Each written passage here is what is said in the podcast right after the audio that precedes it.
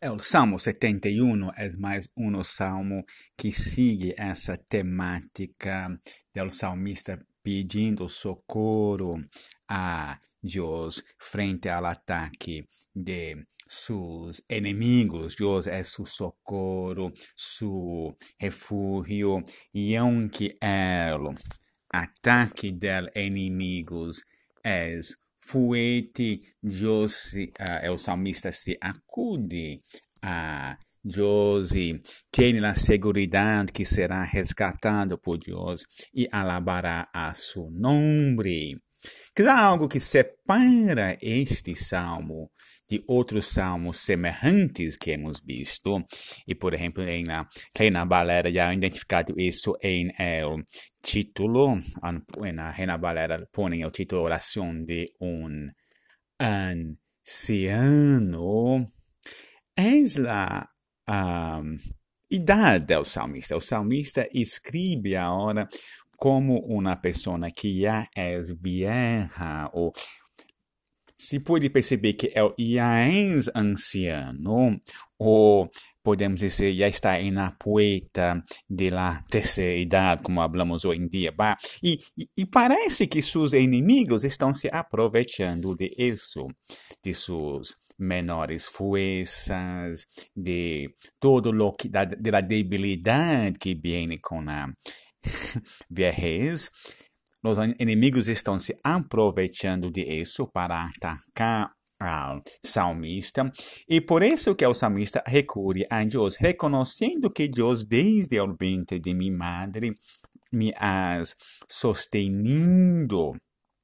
Interessante reflexionar que eram muitas das muertes antes do parto, durante em na infância em Israel. Então, essa sensação de um viejo mirar atrás e ver que Deus lo ha sustenido desde o ventre de la madre é bem fuerte.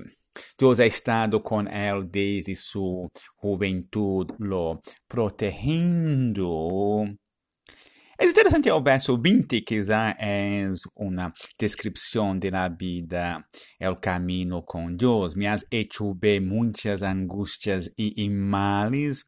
Não é necessariamente que Deus é a causa de algumas angústias, das angústias e males, aunque alguns podem ser enviados por Deus como castigo de pecado ou provação. Mas a ideia de que em la caminhada com Deus, o salmista ha hecho ver muitas angústias e mares, pero essa experiência de caminhar com Deus por a oscuridade fortalece a fé do salmista em la salvação, em el resgate divino. Pero volverás a dar mi vida, volverás a levantar-me de los abismos de la tierra.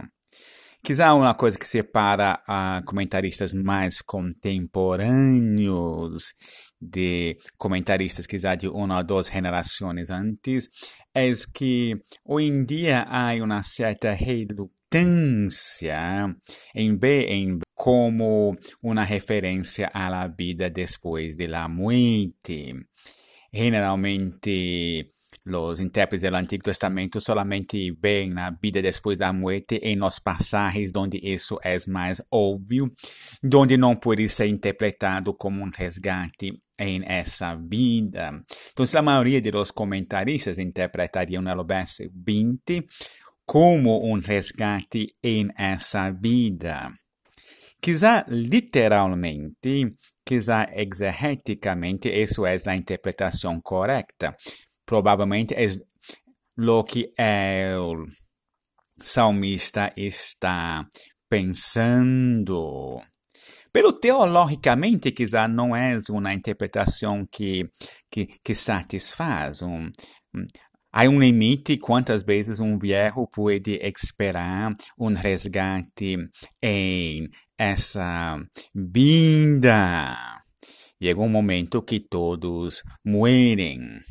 En el contexto de, de la pandemia, hay cristianos que en, han entrado en la unidad de tratamentos intensivos, de cuidados intensivos, y han salido, han volvido a la vida, en ese sentido han se levantado de los abismos de la tierra. Pero ¿y los que no regresan? ¿Será que no hay resgate para ellos? Será que não há esperança para eles?